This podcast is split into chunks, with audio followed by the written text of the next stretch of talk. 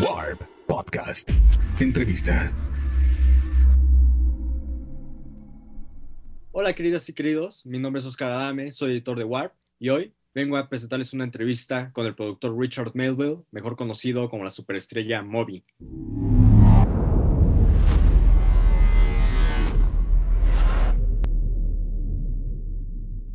Bajo el alias de Moby, Richard Melville ha producido una gran cantidad de discos, pero no fue sino hasta que lanzó en 1999 su trabajo discográfico Play, que logró prominencia y logró incrustarse en lo más profundo de la cultura popular internacional. Ese álbum fue muy interesante y hoy mismo se considera como un clásico debido a la forma en la cual combinó pues elementos eh, clásicos, melodías de piano con electrónica eh, ambiental y cantos y sampleos de música gospel y de música soul. Hoy en día está trabajando, está a punto de estrenar un álbum en el que se llama Reprise, en el cual hace una hibridación entre lo que ya había realizado en los clásicos que produjo de música electrónica para transformarlos ahora a un formato clásico con orquestas involucradas, eh, con instrumentos eh, acústicos sobre todo, e incluso eh, coros de música gospel. sobre este lanzamiento hablamos con él y también sobre el estreno de su nuevo documental, Moby Doc, un filme de tinte surrealista en el cual profundiza en su vida. Entonces, espero la disfruten.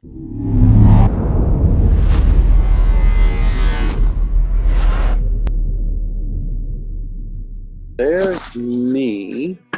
Yeah, there's you. I can see you now. Hi, how are you? Okay.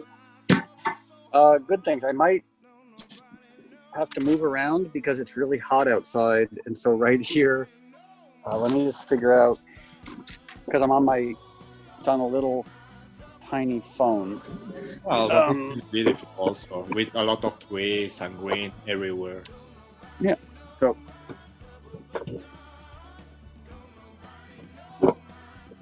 Okay. Let's see. How is that okay? Yeah, that's pretty nice. Thank you very much. Well, okay, great. I saw your doc- documentary yesterday and I was very impressed. I think it, it was so funny and it was, I think it, it, it was very, very, uh, how do you say, sincere. Uh, I have always been having this feeling. I love groups, I love authors who maybe play a little bit with a little bit of self-deprecating. I think that's very uh, honest in art. I think it's one of the most uh, how do you say like honest ways to to sell things and to sell things about yourself because you are allowing yourself to maybe um, recognize the things that you don't like about yourself that are fragile that are a little bit ugly but at the same time you are like becoming a little bit stronger by figuring out uh, all these things that most people don't want to uh, recognize that are in them right? And i think you are very good doing that. Well thank you. I mean to be honest with you there's a part of me that wishes i didn't have as much cause to be self-deprecating. You know like um, for a lot of my life, especially, you know, like my life as a musician, like I wanted to be cooler. I wanted to have hair. I wanted to be, you know, like be sort of like a more attractive, sexy, esoteric musician. And part of, I think, growing up, part of that willingness to be honest is to look at what are traditionally seen as like the darker sides of the self. Mm-hmm. You know, like you think of like the Jungian shadow self, but sometimes the darker sides of ourself, the parts that we don't want to look at, they aren't dark. They're just kind of embarrassing. You know, like it's not like when honestly looking at ourselves, the underside of ourselves is some like psychopathic serial killer. Usually the underside of ourselves is just kind of an awkward adolescent you know and and then also some of the the parts of ourselves that we don't want to be honest about are the parts that are common to every human being on the planet.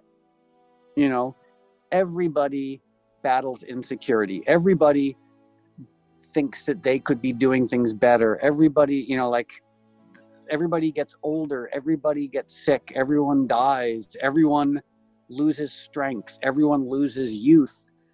But we don't want to address those things. You know, we want to pretend that that's not the case. And it's it's almost like once you accept or like almost like look at your willingness to be honest, it's so liberating. Like there's just a freedom that comes from that when you don't have to pretend to be something that you're not.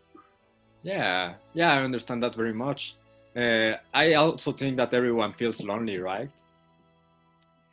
Yeah, I mean that's it's that question of, and I apologize if I sound too esoteric, but sure, or or self-evident, but it's the human condition. You know, the human condition.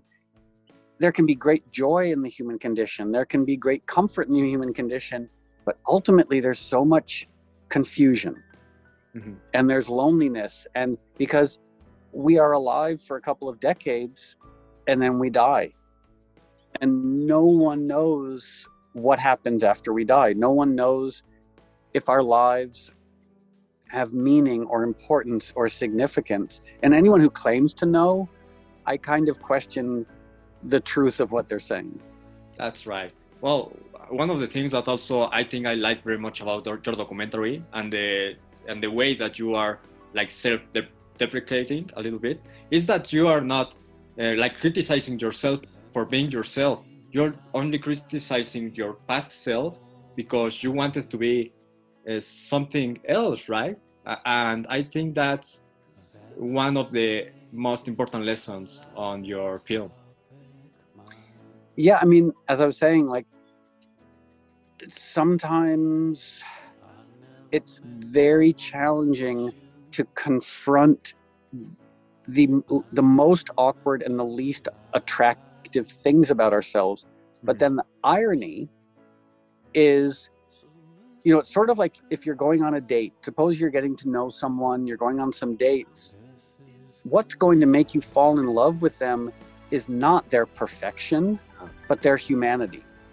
You know it's going to be that person you know how they look in the morning you know when their hair's all over the place or when they do karaoke and it sounds terrible or you know when they cry in front of you for the first time like it's the human vulnerability the the the imperfections that are the best ultimately kind of the best things about who we are but it's you know we live in a culture where very rarely people are encouraged to express those parts of themselves. I mean, look at social media. Like social media, for the most part, it's people trying to present themselves as these perfect beings, and we're not. You know, and I know that's very self-evident, but it's just like to live in a culture where everybody else seems to know what they're doing and everybody else looks better and everybody else seems to be cooler and younger and sexier it can be really challenging Sure. But then you realize it's just not true.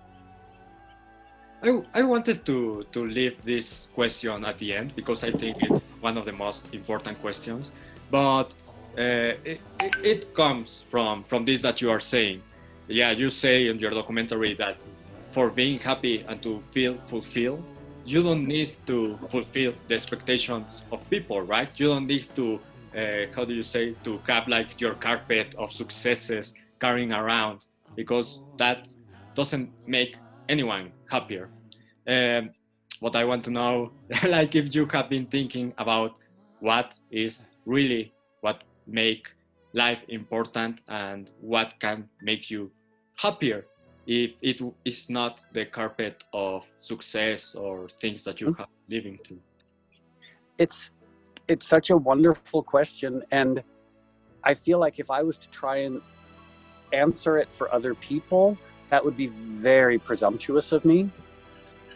But what I can say is it's almost a combination of learning to love and appreciate the very simple things that are right in front of you. You know, for example, I, would say to someone like, if you can't be happy eating a perfect orange, you'll never be happy. You know, if you can't be happy listening to your favorite piece of music, you'll never be really happy. Like, it's the world is filled with all these things that are capable of delivering so much happiness, and we tend to ignore them while we focus on like the one or two things that we think we should be pursuing to make us happy. You know, like I used to give this example, um, like the idea of someone going into a room to meditate on happiness and shutting the door on their dog and sh- shutting the door on nature and shutting the door on things that are actually beautiful and capable of creating happiness. There's this one quote, I think there's a Sufi poet called Kabir. He was similar to Rumi, like one of the, or like, you know, from I guess 13th century.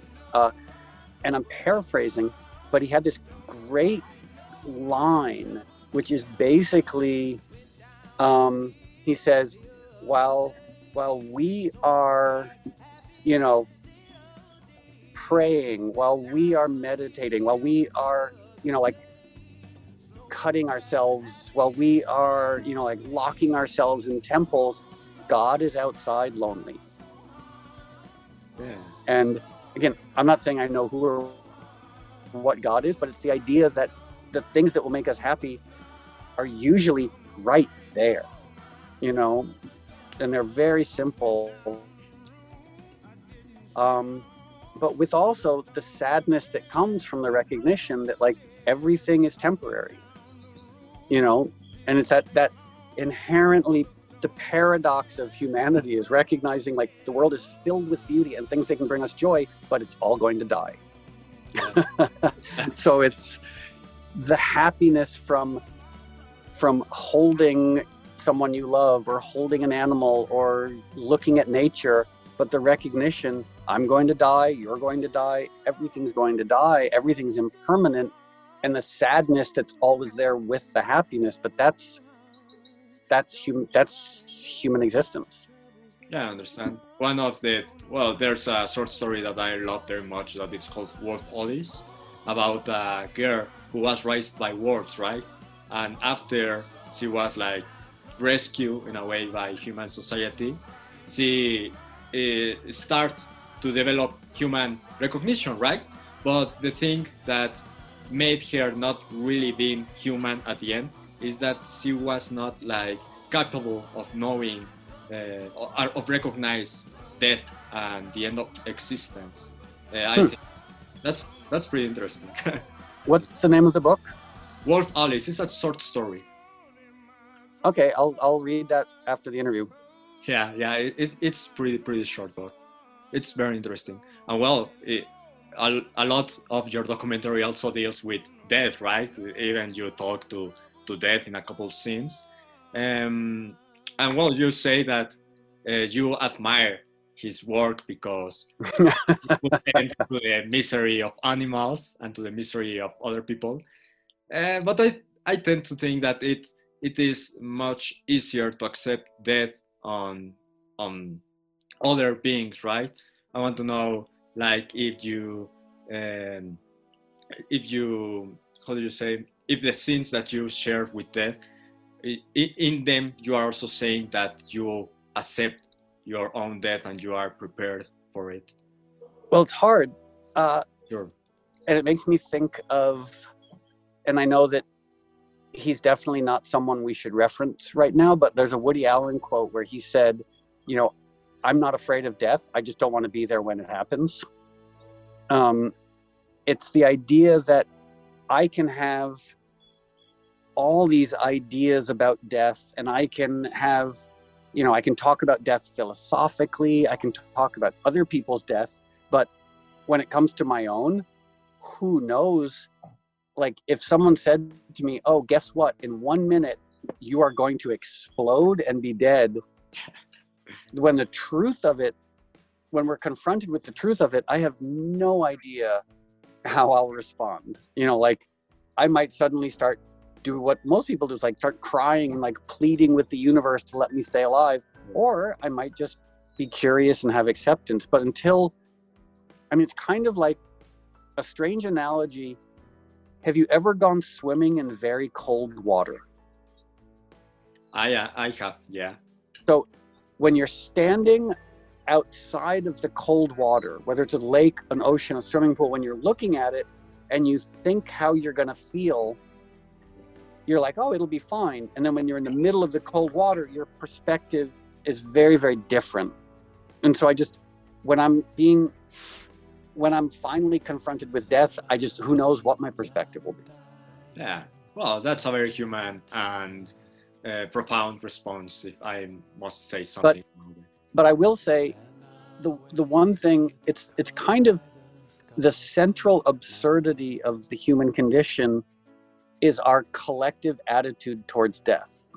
Like either people thinking that somehow it won't affect them Sure. or thinking that somehow they can like you know build enough of a life so that death won't matter um and the truth is it's just so so absurd that we all ignore death when death is the only guarantee in our lives you know there's there's no guarantee that you and i will each take one more breath there's Yeah. no guarantee that you and i will be alive in one second there's absolutely a guarantee that at some point you and i will be very dead and it's it's so interesting that collectively we all ignore the only truth Yeah, it's like it's easier for us to maybe forget uh, long periods of periods of time about it.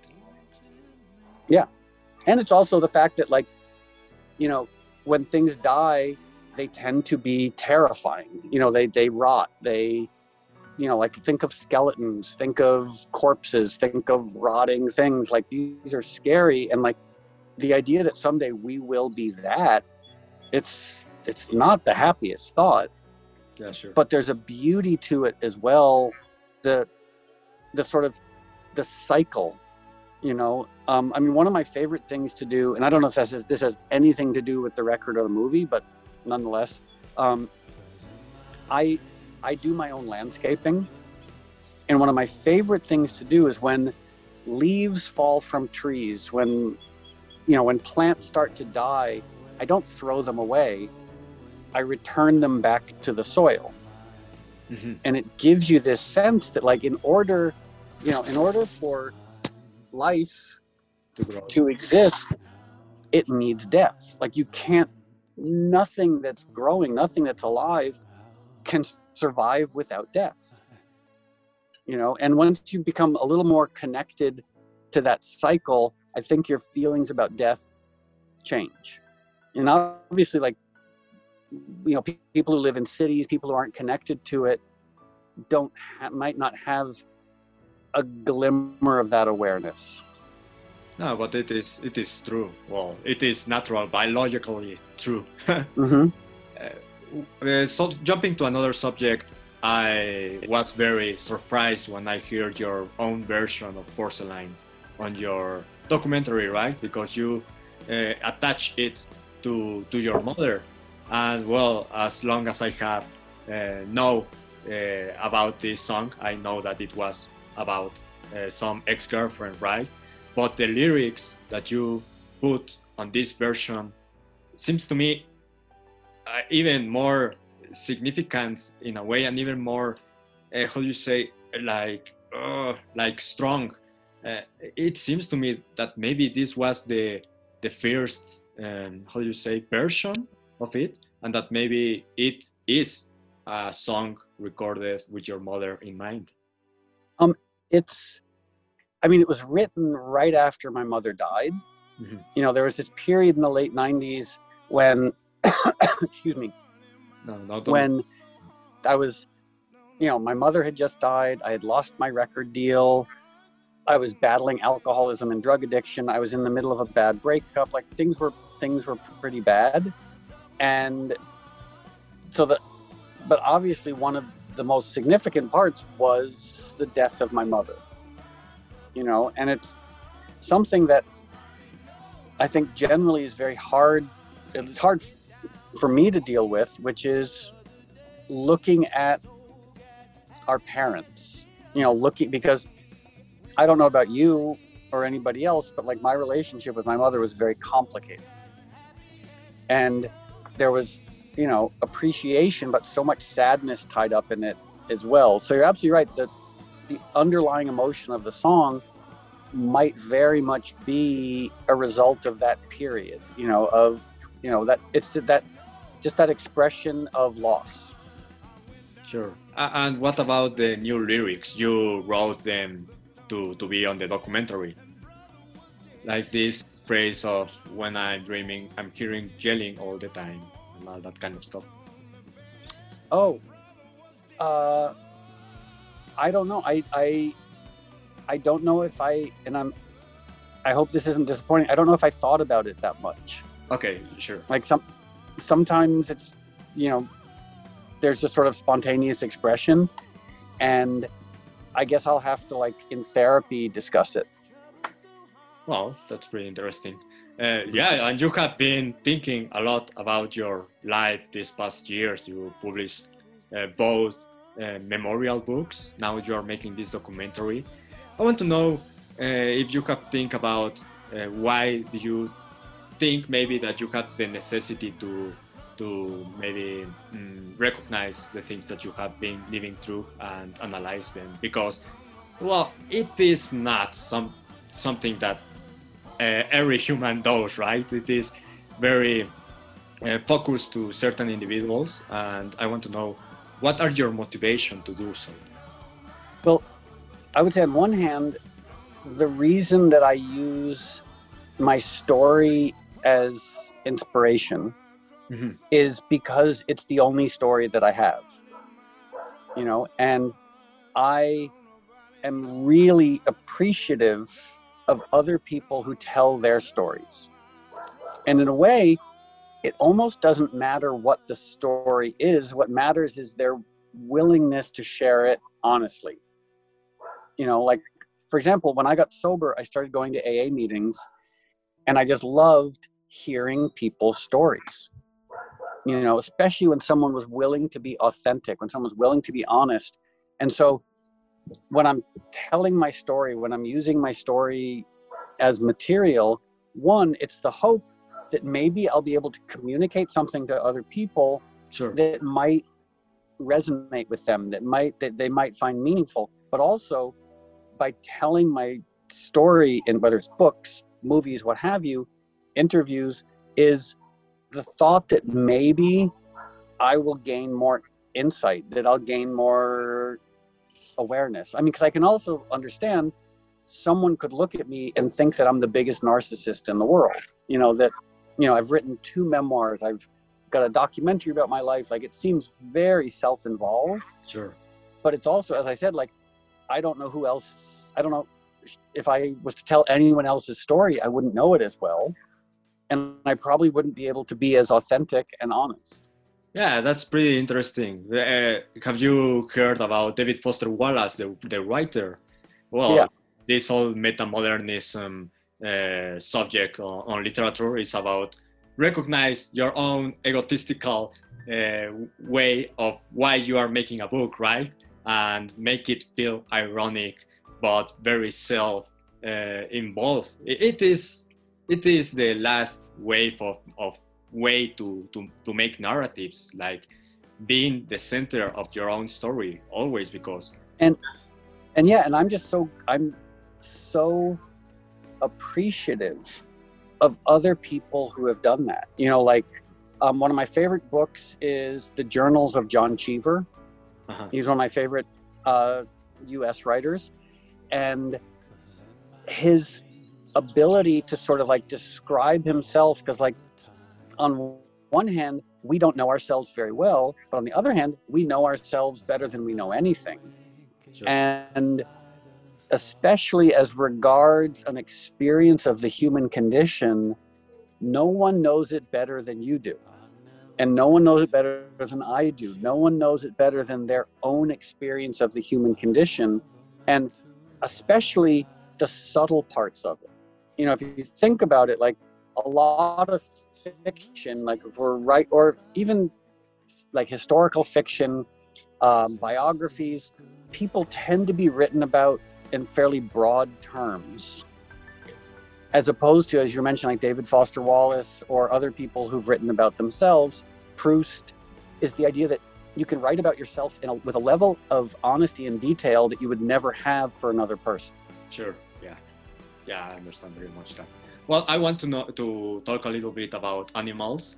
Uh, I, I, one of the things that uh, make me very happy to to to see on your documentary was this uh, scene where you talk about the rats, the lab rats that you have as mascots when you were kids.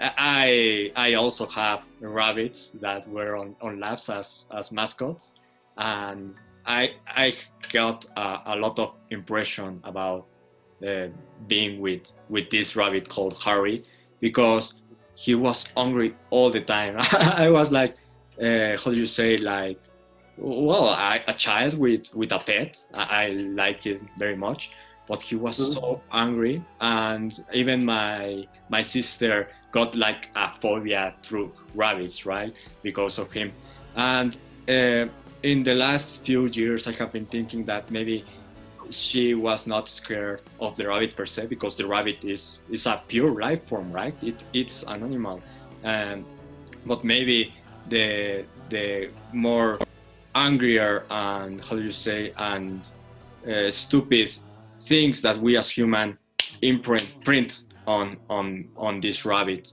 I want to know, like, do you think that the impression that you have on your rat on your lab rats um, make you maybe feel a little similar to me and my rabbit.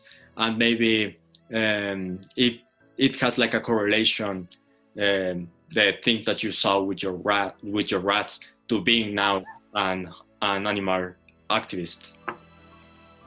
Well yeah i mean the, the, the big epiphany that i had happened in 1984 when I was 19 when I was 19 years old. And I had a rescue cat named Tucker. Sure. And I loved Tucker so much and I was petting Tucker and all of a sudden in one moment I realized, "Oh, let me look at this with some objectivity." I was like, "Well, Tucker has two eyes and a central nervous system and a desire to avoid pain and suffering and a desire to live his life.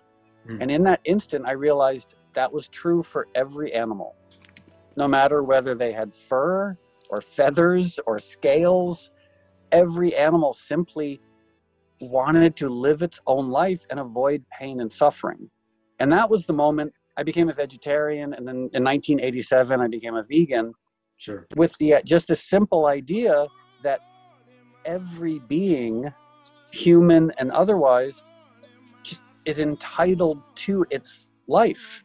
It's the only thing that an individual has, which is why when you put someone in prison or put someone in a cage, it's the worst thing you can do to them because you're depriving them of their life. And I simply just realized like all of Western ethics, all of human ethics are about respecting an individual, you know? And I just simply expanded that to all individuals. Um, and then I realized some individuals, like with humans, same thing with animals, some are easier to love. You know, some like are these wonderful, emotional, giving, gentle beings, and some are assholes. Like there are animals who are just annoying, but nonetheless, they still deserve their life. Yeah. You know, so it sounds like your rabbit might not have been such a cuddly, warm, loving animal, but nonetheless, he Harry deserved to live his life free from you know torture, from pain, from murder. Um, so that's, I mean, I'm I'm an animal rights activist for so many reasons. You know, regarding workers' rights, climate, uh, human health, rainforest, but ultimately it's that simple belief that every being is entitled to its own life. I just have like two more questions, and one is about this, right? Uh, you said on your documentary that you were pretty sick about like need to looking for success that comes from human world, uh, artificial world, and then you say that you felt much more happier when being on, on nature, right? And you start to to be this uh, glorious, uh, how do you say, like animal activist, and you start to to make these things that I think make you happier. Uh, I want to know, like, do you have maybe think about that? Uh, maybe all this focus on nature and animals are like a medicine for you after human culture made you kind of sick? Oh, absolutely. Um, it's one of my biggest challenges is trying to find the love for humans that I have for animals. Like one of you know, like one of like I can if I go hiking, if I go out into the mountains or into forests, I can be so in love with nature. Mm. It's trying to find the ability to feel that way about humanity. You know, because obviously some parts of humanity are wonderful. You know, the parts of humanity that, you know, the forgiveness and humility and kindness. But as we look at humanity, we see, you know, like the anger, the bigotry, the you know the racism the misogyny the homophobia the genocide the war the environmental destruction. It, it's it's really hard to love humanity yeah, you know? Yeah. and i just like that it's such a chat like i have to remind myself that like you know the same universe that created a puppy the same universe that created a tree also created humans. And i have to try and work really hard to find love for those humans. It's it's not that anyone cares. I mean like whether i love humans or not doesn't matter to humanity but it's definitely a challenge. I understand. Well just I, i'm running out of time but i want to know well your next album is uh, like a compilation of songs made into classical form right i have loved all the the the teasers that I have heard, but I want to know a little bit about uh, what do you think uh, is important about these new versions? What what do you find in them that are uh, how do you say like worth a listen? The only thing that really inspired me to want to make this record is the same thing that inspired me to want to make any piece of music is the simple ability or the simple desire to create emotion. Sure. You know, like I love the ability that acoustic instruments and orchestral elements have to communicate emotion. I also love the ability that electronic instruments have, but ultimately music is this baffling, confusing, magical art form where by moving air molecules, we can make people cry, we can make people laugh, we can make people dance, we can, you know, affect people emotionally. And so, really, the form, I mean, it's almost like harkening back to like Mies van der Rohe, the idea of form versus function. Sure. And the form can be interesting. You know, in this case, like an orchestra, a string quartet, gospel choir, like I think that's interesting. But ultimately, everything has to serve the function. And the function is simply communicating emotion. That's great. And i'm sure you're you have a lot of success on that and this album is going to be a success because of it. Well the only success for me regarding music is does the music have that ability to communicate emotion? Like there i don't like the world of like quantifiable commercial metrics to determine success luckily i simply don't pay attention to that like I don't I don't read reviews and I don't look at album sales. The only way I assess music is simply how does it communicate emotion. Sure. Yeah. And I'm pretty happy. I, I want I need to tell you that I think Why Does My Heart Feel So Bad is one of the best songs ever. I love that. Oh, song. thank you. I'm pretty I appreciate of of all the things that I have living through listening to that song. And well, it, it was well, thank nice you. to talk to you. Yeah yeah, it was really nice speaking with you. Um, and good luck with the remainder of the apocalypse. Oh, and uh, yeah, and I hope you have a wonderful weekend. Thank you very much. The same to you. Bye bye. Okay, bye. Warp Podcast. Entrevista.